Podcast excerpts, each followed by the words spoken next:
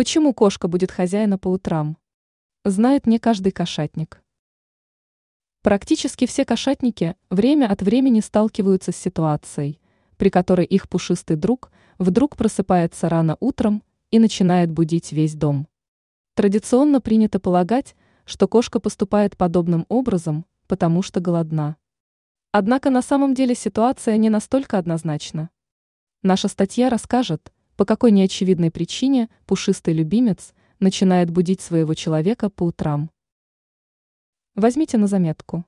Это может показаться странным, однако кошке крайне важно придерживаться определенного распорядка дня. Данное животное предпочитает последовательность. Когда ее нет, питомец принимается сам устанавливать свои права. Постарайтесь сделать так, чтобы кормление и игры с кошкой происходили строго определенные часы.